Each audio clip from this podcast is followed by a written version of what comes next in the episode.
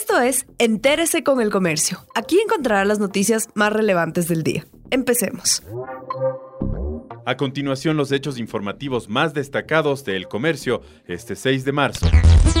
Fiscal pide que Correa sea condenado a la máxima pena por ser autor mediato de cohecho. En el cierre del juicio de casos sobornos, la fiscal Diana Salazar pidió al Tribunal de la Corte Nacional la pena máxima contemplada por el delito de cohecho. El Código Penal, artículo 280, dice que ese ilícito es penado con cárcel de hasta siete años. Salazar solicitó considerar agravantes para el expresidente Rafael Correa por considerarlo autor mediato del delito y tener el dominio de la organización y poder absoluto sobre la estructura, así como por ser beneficiario de los sobornos. Asimismo, se ha solicitado una reparación integral para el Estado que consiste en la sumatoria total del otorgamiento de contratos y que asciende a la suma de mil millones de dólares. Adicionalmente, se ha solicitado también y se ha informado que se iniciarán nuevas investigaciones por todos los delitos que se han podido verificar en este tema.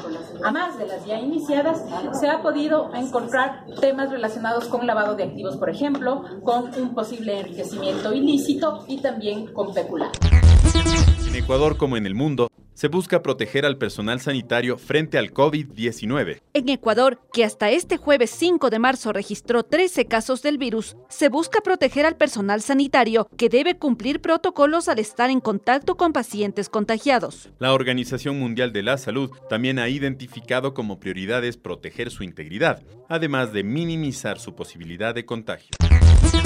Proveedores del Estado reclaman pago de haberes atrasados. Un grupo de 80 proveedores del Estado reclama que el gobierno adeuda facturas desde octubre del año pasado. Según el Ministerio de Finanzas, la deuda con proveedores privados asciende a 334 millones hasta enero.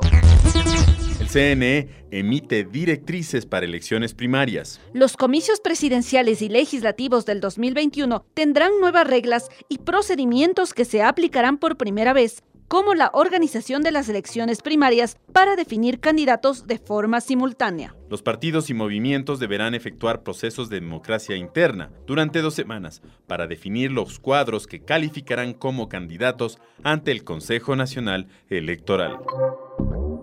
Gracias por acompañarnos. No olviden seguirnos en Facebook, Twitter e Instagram como El Comercio Com.